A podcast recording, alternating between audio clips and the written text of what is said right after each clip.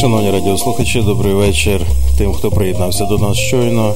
І здравствуйте ті, хто з нами вже давно. Дякуємо, що ви є з нами. І зараз ми розпочинаємо наступну передачу в нашому вечірньому радіоефірі. Це передача основи життя. Десятий псалом, третій вірш говорить нам, як основи зруйновано, що тоді і праведний зробить. В цій передачі ми дивимося на головні підставові речі в нашому житті, на самі основи, які Господь закладає в життя усього Всесвіту і життя кожного з нас. Господи, благослови нам цю передачу, будь ласка, в ім'я Ісуса Христа говори до нас. Амінь.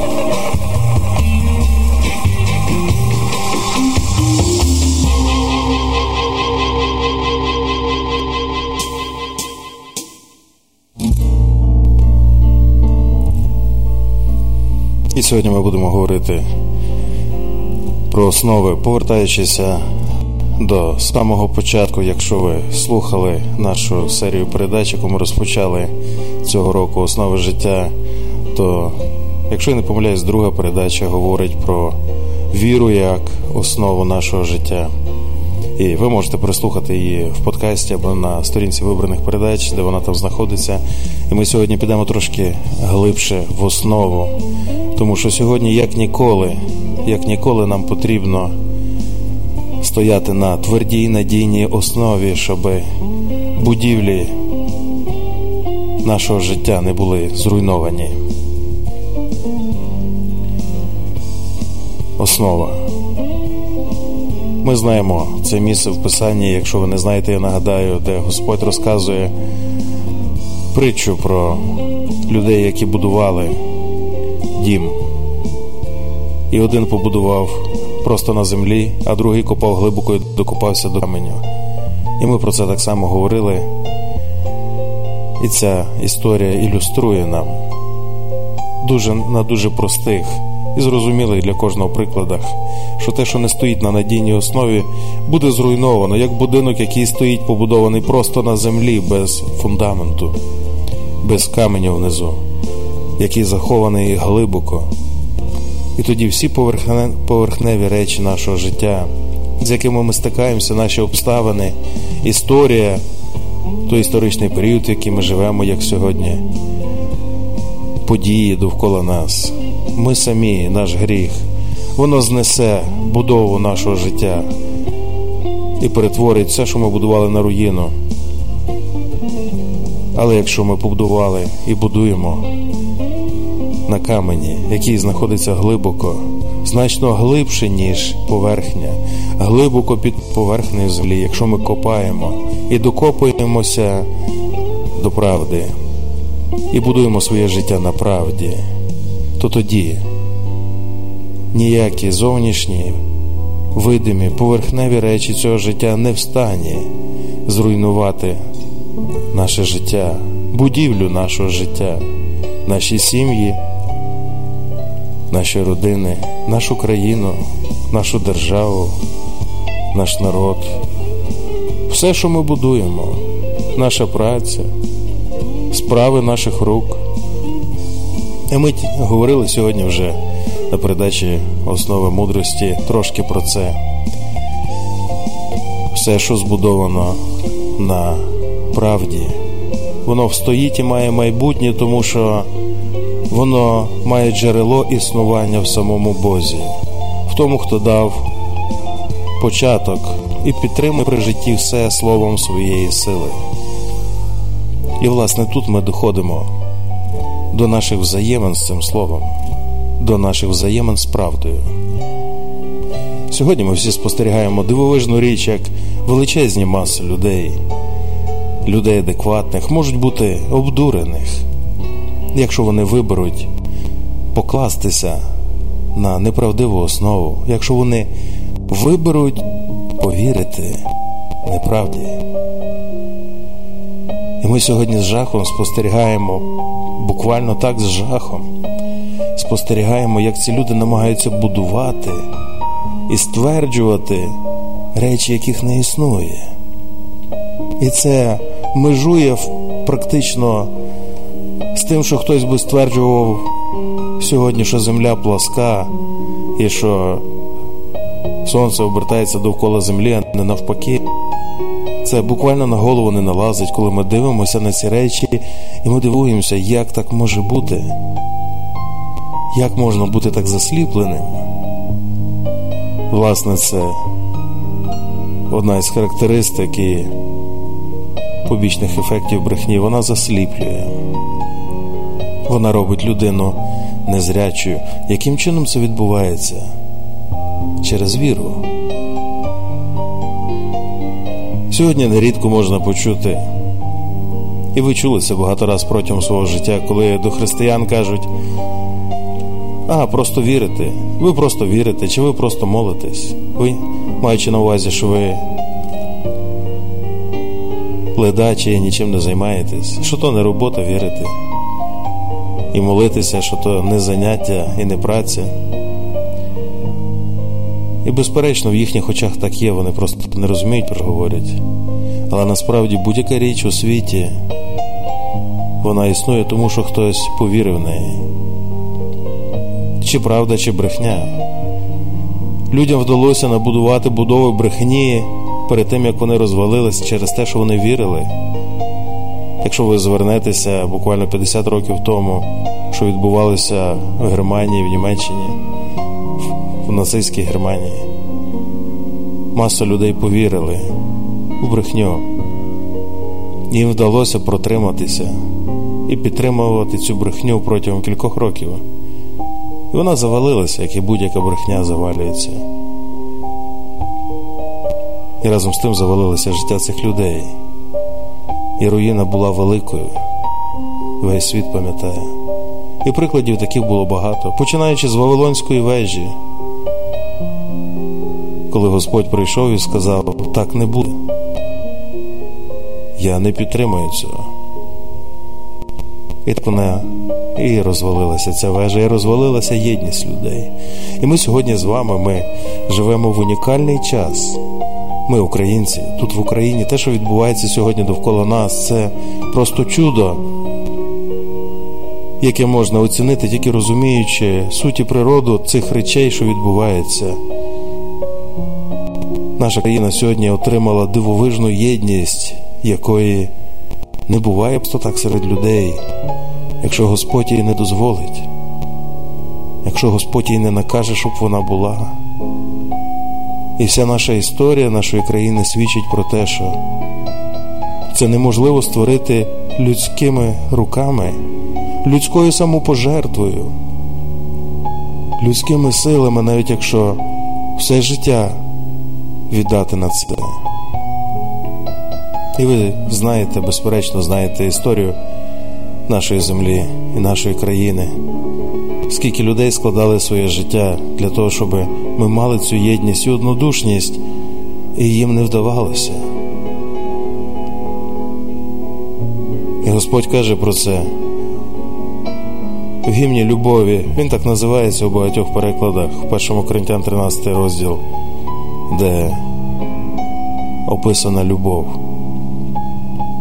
І там сказано, що навіть якщо я роздам все своє майно і навіть своє тіло віддам на спалення, а любові немає, то це ніщо.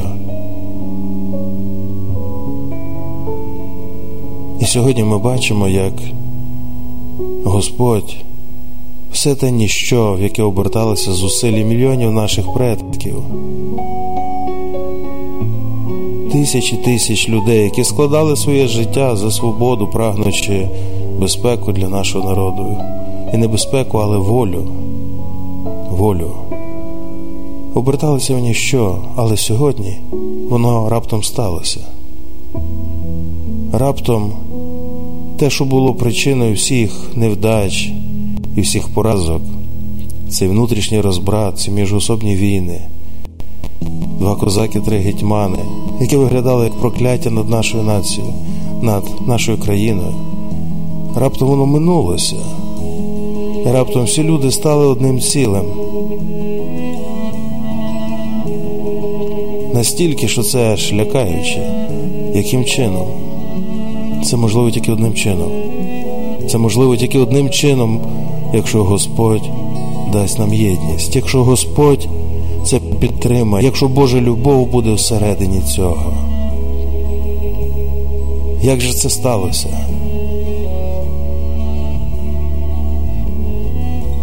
Так само, як люди діють, тому що вірять, як нацистська Германія воювала і діяла, і будувала, тому що вони вірили в якусь ідею, яка в них була.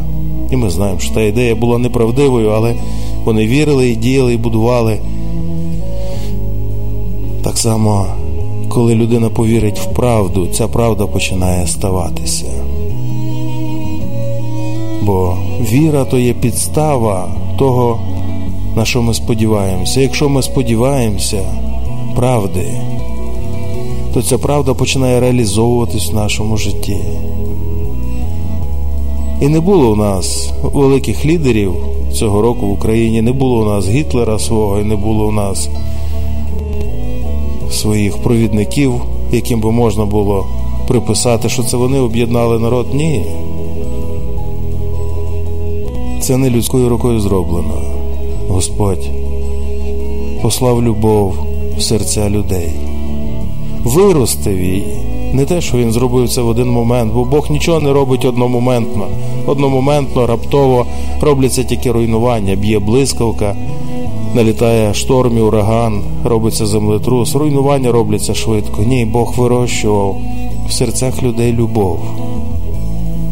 І ось ця любов виявилася вірою в правду. І ця правда об'єднала всіх нас. І ми сьогодні спостерігаємо цей дивовижний феномен, як Бог діє серед великого народу, 40 мільйонів людей, це не 2 мільйони євреїв. І Бог посилає дивовижну єдність, благословляючи кожен вчинок такої людини. І ми бачимо, як величезна маса людей рухається як одна людина. В переживаннях, в страхах, в відвазі, в лицарськості, в одному пориві. Бог дає нам однодушність через те, що в нас є одна віра, через те, що Господь обернув ситуацію таким чином, що ми мусили всі зосередитись на простих правдах, на простих правдах і вірити в них. Віра то підстава сподіваного. І давайте звернемося до вірша, на який я хотів би сьогодні глянути з вами. Це в Якова. Він дуже знаменитий цей вірш, ви знаєте його безперечно. Якова другий розділ.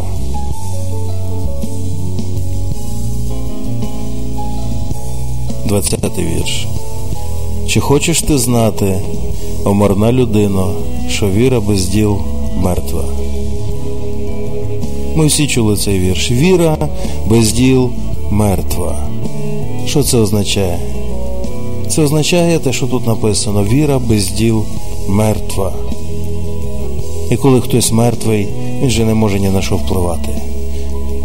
Коли людина мертва, вона не може нічого вирішувати, в ній нема ніякої сили, вона не рухається і не активна.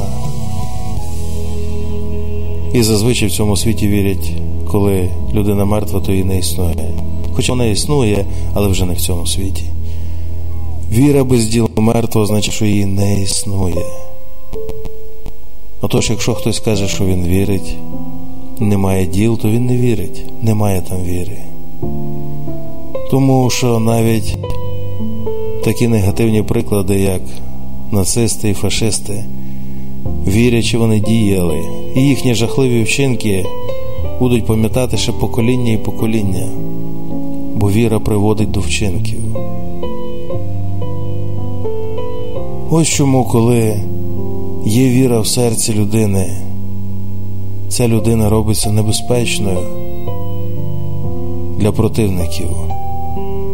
Тому що віра це як ресурс, це як сила, це як бензин в автомобілі, це як паливо всередині в ракеті, це як боєзаряд в боєголовці. Якщо він там є, це дуже небезпечна річ, бо ця віра виразиться в ділах. Вона обов'язково буде діяти. Питання тільки наскільки довго.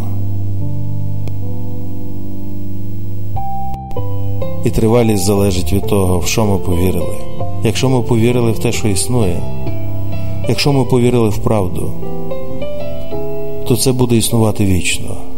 І це буде ставатися завжди. Ось, власне, чому християнство вже понад два тисячоліття не може зруйнувати ніхто, навіть сам сатана, який міг би стерти людство, якби йому дозволити за один день. Ніхто не може припинити існування правди. І людина має вибір. Ми з вами маємо дивовижний вибір наказувати речі до існування, створювати речі в наших життях, довкола нас, в колі наших ближніх, в тих місцях, де ми знаходимося, через владу віри. Яким чином? Якщо ми повіримо в правду, ця правда почне ставатися в нашому житті і довкола нас поширюючися, поширюючися, як приходить весна або настає літо, поширюючися, як світло сонця виходить за горизонту, маленькими промінчиками і потім розгорається аж до повного дня. Власне, так поширюється Божа влада в нашому житті або Боже царство, як це написа... називає Писання через віру. Якщо повірити в правду, то вчинки цієї віри будуть завжди тривати, незалежно від того, наскільки вони маленькі чи великі. Одне слово сказане в правді.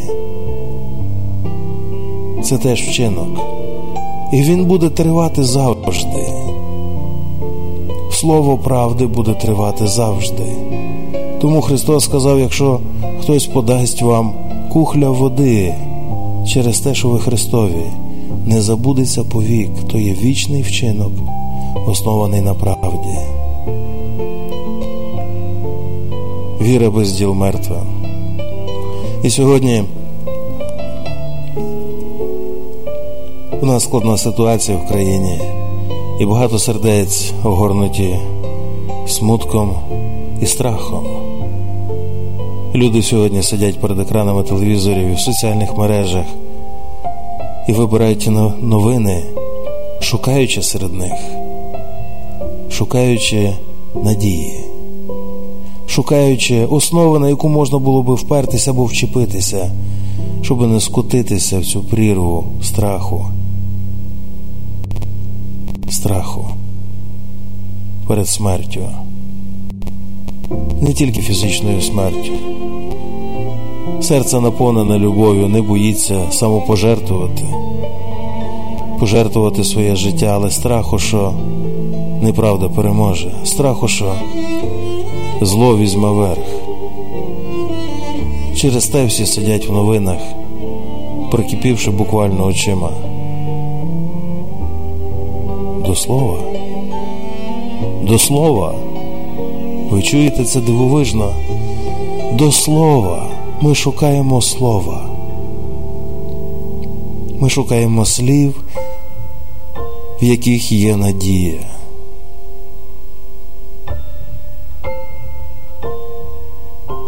Слухаючи слова, які говорять і пишуть люди, описуючи події, факти, думки, точки зору, ситуацію, прогнози, аналітику, ми шукаємо слова, яке дасть нам надію щоб ми не зісковзнули вниз. А дехто, може, трошки слабший, душевно і духовно, може вже сидить в глибокій депресії, або вже навіть не може шукати. І як сказав вчора один чоловік, розвернув свій телевізор екраном до стіни і висмикнув шнур з розетки, щоб він, бува, сам не включився, бо він не знайшов там слова надії. Він втомився шукати, він зівсковзнув і поплив по течії, будь-що буде. Нам не можна здаватися. Нам не можна здаватися, доки ми дихаємо І ви скажете чому? Тому що в нас є влада всередині, влада нашої волі вибирати, в що повірити.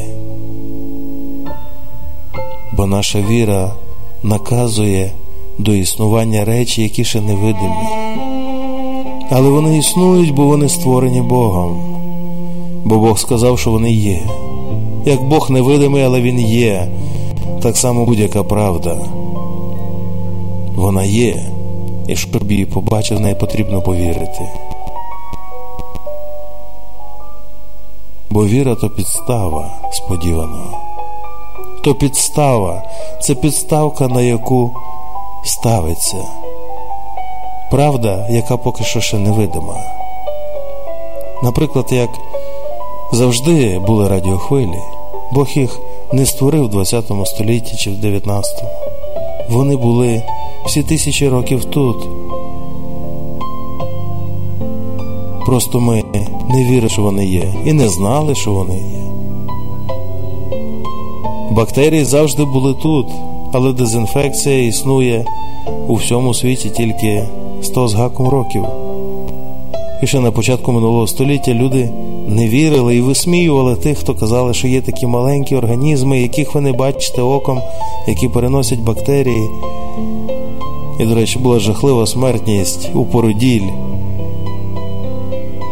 Жахлива смертність, яка сягала понад 90%. Народжувати було вкрай небезпечно в роддомах. Тому що лікарі не мили руки, вони вважали це нижче своєї гідності. Але потім вони переконалися і дізналися, і потім почали вірити в те слово, яке вони почули. Вже не бачачи під мікроскопом тих бактерій, вони вірили, що вони є скрізь. І по сьогоднішній день кожен медик миє руки, бо вірить. В речі, які невидимі через слово, через надійне слово науки, яка досліджує те, що Бог створив. Так само кожне слово, яке основане на правді, воно гідне довіри. Ми віримо в нього, хоча ми не бачимо, нам не потрібно бачити, бо віра підстава сподівано, і сьогодні є смерть породіль сягає всього кілька відсотків. Раніше їх процент виживання був кілька відсотків, а тепер процент смертності кілька відсотків. Два чи три через важкі випадки, але не через, не через зараження, через немиті руки, через невіру в бактерії невидимі. Так само є безліч речей, які існують, і вони стануться тільки тоді, коли ми повіримо. Але нам потрібно про них дізнатися, і звідки ми про них можемо дізнатися. Через це Бог дав нам своє слово, щоб ми знали про речі, дані нам Богом, якими ми можемо користуватися, які повинні ставатися, якщо ми повіримо йому. Віра без мертва. І сьогодні, в цей жахливий час, власне, через цю віру, бо він жахливий такий в Україні, він жахливий. Він жахливий, якщо ви зазирнете в ці новини, він жахливий. І не можна спокійно читати і дивитися на це. Якщо тільки в цей час ми можемо говорити про Слово, можемо говорити про Бога через цю віру, яка дає нам владу творити речі, яких не існує. Поки що ще ми маємо владу не ховатися десь безсило, знесилившись, не знайшовши надії, в нас є надія в слові, яке Бог нам дав. Ми називаємо його словом, але направду тут багато слів і багато обіцянок, і багато інформації. Бог сказав: якщо ти повіриш, ти побачиш, як воно стається в твоєму житті, довкола тебе, в твоїх днях. Наприклад не маєте, бо не просите. Просіть, і буде вам дано. Просіть, і буде вам дано. Будь-що, це неможливо. Таке, де хто таке бачив? Ви знаєте, якщо Бог сказав, так воно і є. Переконатись цьому можна тільки одним способом, попробувавши. Переконатись в тому, що бактерії існують, можна тільки одним способом. Просто помий руки. Помий руки. Раз, і два, і три. Одного разу недостатньо. Мий кожного разу руки, коли йдеш робити операцію, ти побачиш, смертність впаде. Просіть і буде вам дано. Скільки раз ми всі віруючі, скажіть, скажіть собі, бо не мені. Скажіть собі, скільки раз ви просили в Бога за те чи за інше? Про Україну, про ту ситуацію, що відбувається зараз. Скільки раз ви просто виразили своє бажання Богові в вірі? Руки треба мити кожен раз, коли йдеш до операції. Якова тут трошки раніше сказано. А якщо кому з вас чого не стачає, нехай просить від Бога, що всім дає просто і не докоряє, і буде йому дане. Але нехай просить із вірою, без жодного сумніву, бо хто має сумнів, нехай така людина не гадає, що дістане щось від Господа.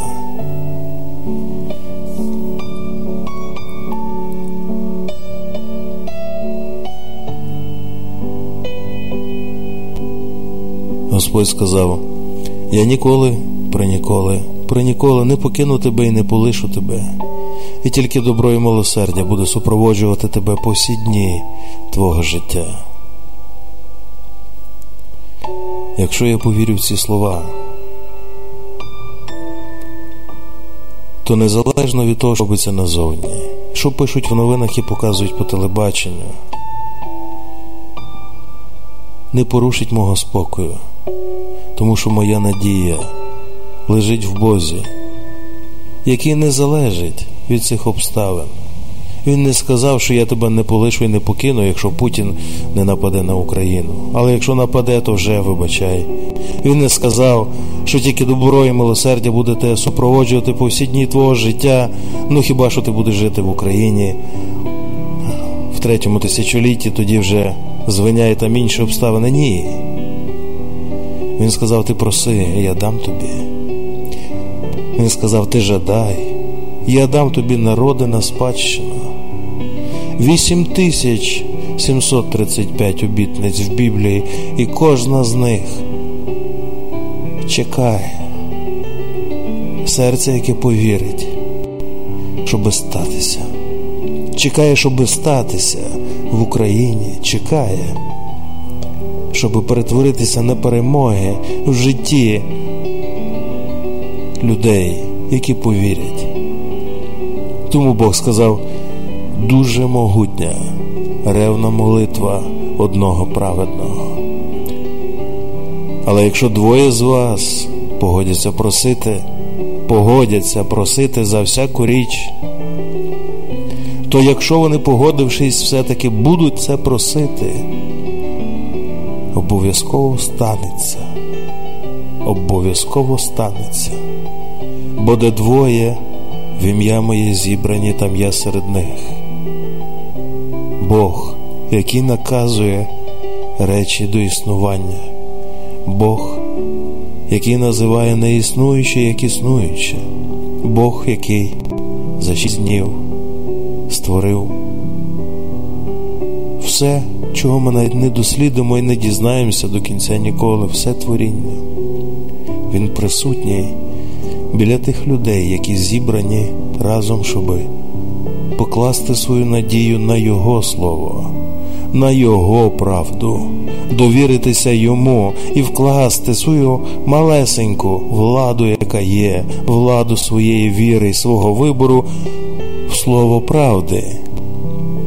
Таке неймовірне якісь маленькі бактерії, які невидимі існують, ха-ха, що ви думаєте щось покраще. Ні, вони існують. Те, що ти не бачиш, не означає, що цього нема. Попробуй повір. Попробуй вчини за цим словом. Петро, закинь по другу сторону, та я всю ніч ловив. Але за твоїм словом закину сіті. Він в житті стільки риби не бачив. А що вони потопали? Бог присутній. Біля тих, хто вірує, хто повірить в Слово, яке Він сказав, не диктор з телебачення, не президент України. Вони всі мають свою міру влади і своє, свою частку правди, але Бог має все, всю правду і всю владу, і тому Його слово пише історію разом з тими людьми, які повірили в Його слово. І воно сталося.